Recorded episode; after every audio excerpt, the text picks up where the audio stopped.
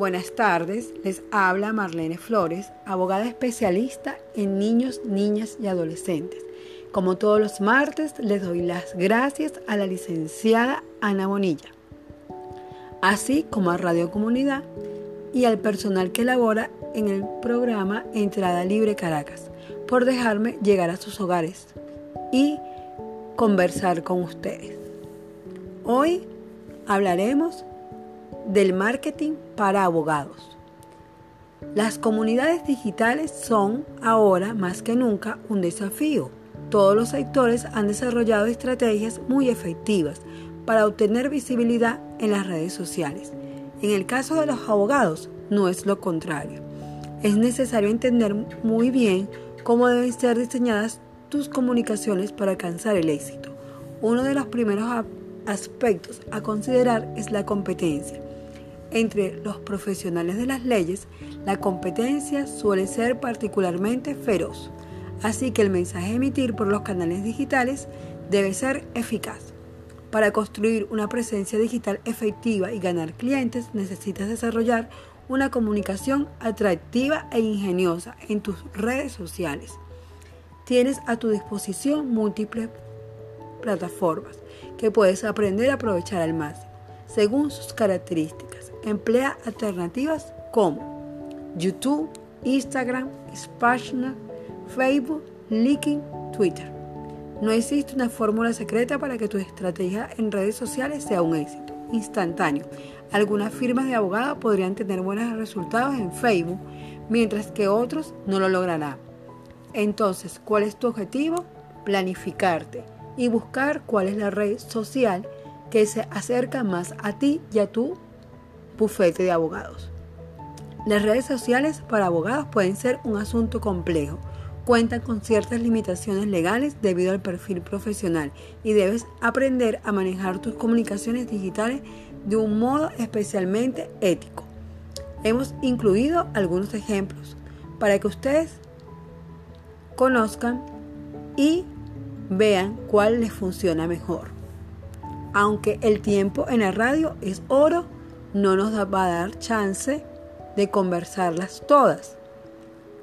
Por eso queremos que si tienes alguna duda, nos escribas al DM de arroba soy tu abogado en IG y te daremos más información. Continuamos. En el marketing en redes sociales para bufetes de abogados puede ser increíblemente efectivo si están bien ejecutados Parte de esta eficacia radica en la creación de contenido útil, una buena interacción con los usuarios y un seguimiento minucioso de las métricas para evaluar el rendimiento de cada una de tus publicaciones. Por ejemplo, el YouTube para abogados, muchos abogados no saben cómo sacarle provecho a un canal de YouTube, por lo que dejan pasar una excelente oportunidad para generar negocios.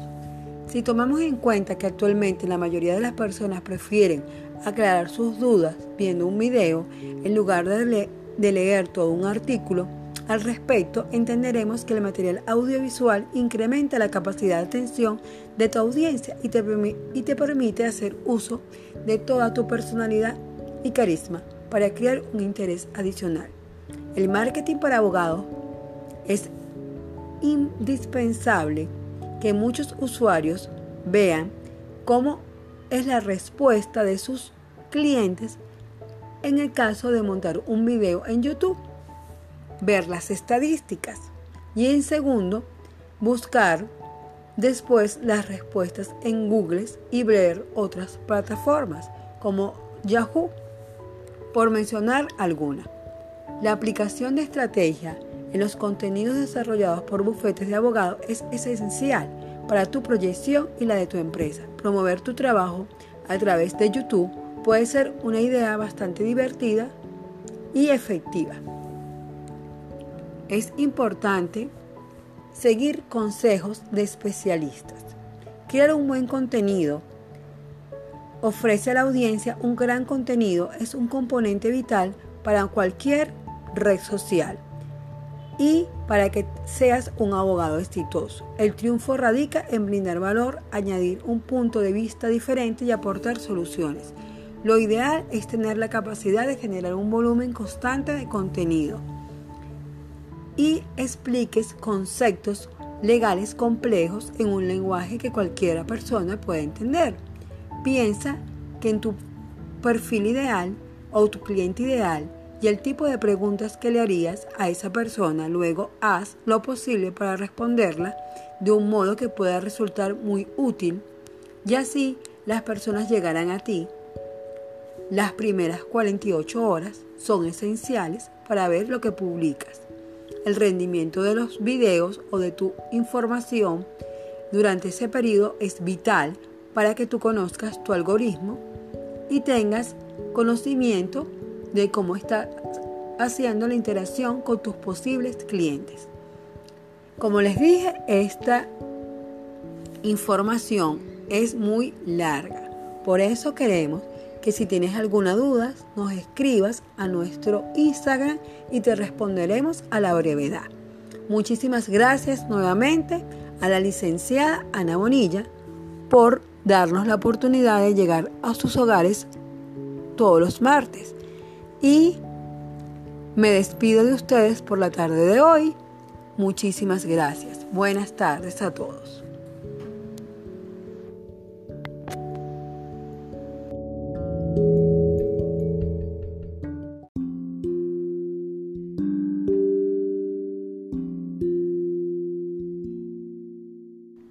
Buenas tardes, les habla la abogada Marlene Flores, especialista en niños, niñas y adolescentes. Conductora de esta sesión, soy tu abogado. Le doy las gracias a la licenciada Ana Bonilla, así como a Radio Comunidad y a todo el personal del programa Entrada Libre Caracas. Hoy en día vamos a conversar un tema consultado en nuestro DM de arroba soy tu abogado en IG, cómo educar a un adolescente. Pareciera es una tarea imposible, pero no es así. Solo es cuestión de que lo escuches, lo entiendas y no lo juzgues. Lo primero que debes saber como padre es que estos jóvenes pertenecen a la generación Z, un nombre utilizado para hacer referencia a la generación postmilenio, que se compone actualmente de adolescentes. Esta generación marca un cambio en la manera de educar, debido a que las condiciones de desarrollo han evolucionado en aquellos jóvenes que nacieron después de 1995, quienes han convivido con la tecnología desde siempre, lo cual representa un reto para lograr una formación óptima.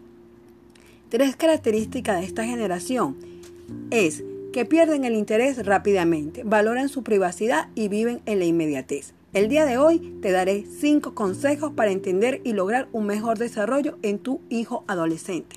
Primero, promueve su independencia. Es importante permitir que los niños se desenvuelvan con libertad y dejar que ellos solo se enfrenten a los retos que se les interpongan. Debe ser una guía, pero no alguien que les resuelva todo.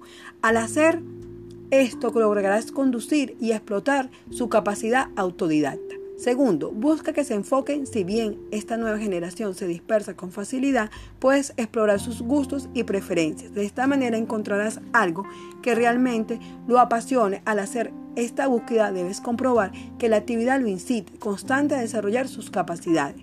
Tercero, amplía sus círculos sociales. El uso de redes sociales debe ser supervisado en los jóvenes y limitado en los niños. Es importante abrir su círculo social con actividades que involucren a compañeros de su colegio de la misma edad, que conozcan más gente con la que puedan compartir intereses. Sin embargo, recuerda que las redes sociales no deben ser su principal foco de socialización.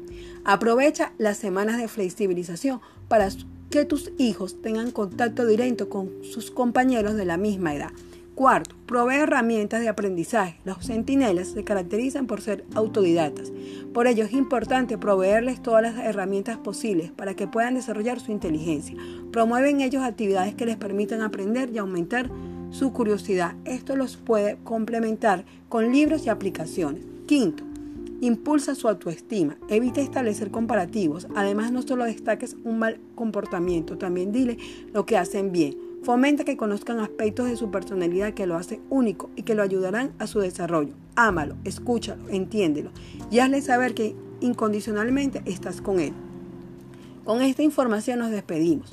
Le damos las gracias a la licenciada Ana Bonilla por invitarnos a su programa Entrada Libre Caracas y a Radio Comunidad por dejarme llegar a sus hogares todos los martes en el horario de 5 a 6 de la tarde. Buenas tardes y que la pasen muy bien.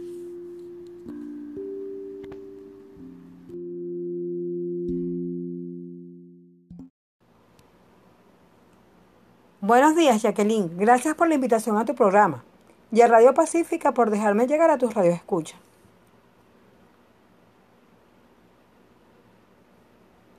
Efectivamente, las redes sociales son un peligro si no se usan a esa edad con supervisión.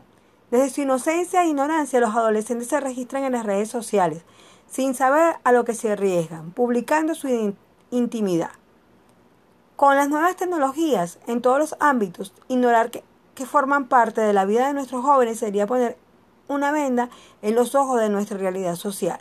Las redes sociales son una potente herramienta y un peligro que hay que controlar son una ventana al mundo y lo que se publica se escapa para siempre del control del usuario. Por ello hay que enseñar a nuestros hijos a usarlas con prudencia y dejar que se registren con una edad adecuada.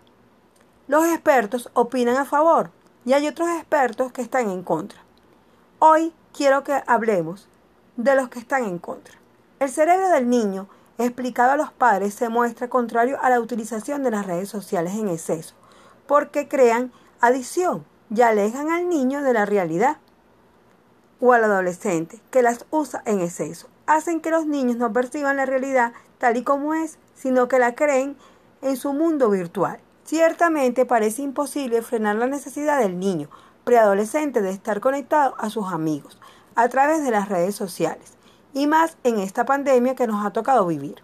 En la preadolescencia, entre los 10 y los 13 años de edad, el cerebro del niño comienza a experimentar una serie de transformaciones que en parte tienen que ver con los cambios hormonales que despiertan en su cuerpo. No en todos los casos, pero sí en casi todos, y con mayor precocidad en las chicas. El deseo de formar parte de un grupo comienza a ser una necesidad biológica, tanto como comer y a veces más dormir. La preocupación por su aspecto, por gustar al otro sexo, comienza a brotar con fuerza y se convierte en una necesidad y una parte fundamental de su identidad personal y social. A pesar de todo ello, los padres debemos poner el punto de equilibrio, de sensatez y de responsabilidad en el uso que nuestros hijos hacen de esta herramienta de las redes sociales.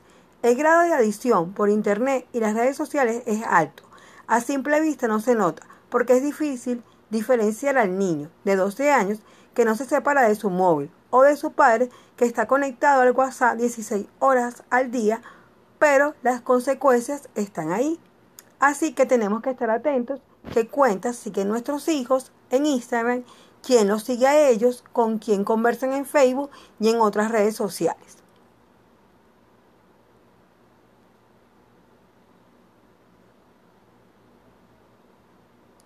Sí, efectivamente, Jacqueline. Se puede llegar hasta el abuso sexual por parte de un adulto o por otro adolescente. Conozco casos de adultos que se hacen pasar por otro adolescente y colocan citas en, en las redes y se consigue con, el, con la víctima y pueden llegar hasta el abuso sexual. Asimismo, conozco casos que piden fotos al principio normales y después le colocan retos de que se desvistan y esas fotos después son utilizadas en las redes sociales para la venta de prostitución infantil y también son utilizadas en algunos casos para chantajear al adolescente o a sus familiares. En ambos casos lo mejor es denunciar a los órganos competentes. Sí, claro, pueden ir a colocar la denuncia los padres o responsables en caso de ciberacoso el, en el CICPC, que es el Cuerpo de Investigaciones Científicas, Penales y Criminalísticas, o al Ministerio Público, que siempre hay un fiscal de guardia.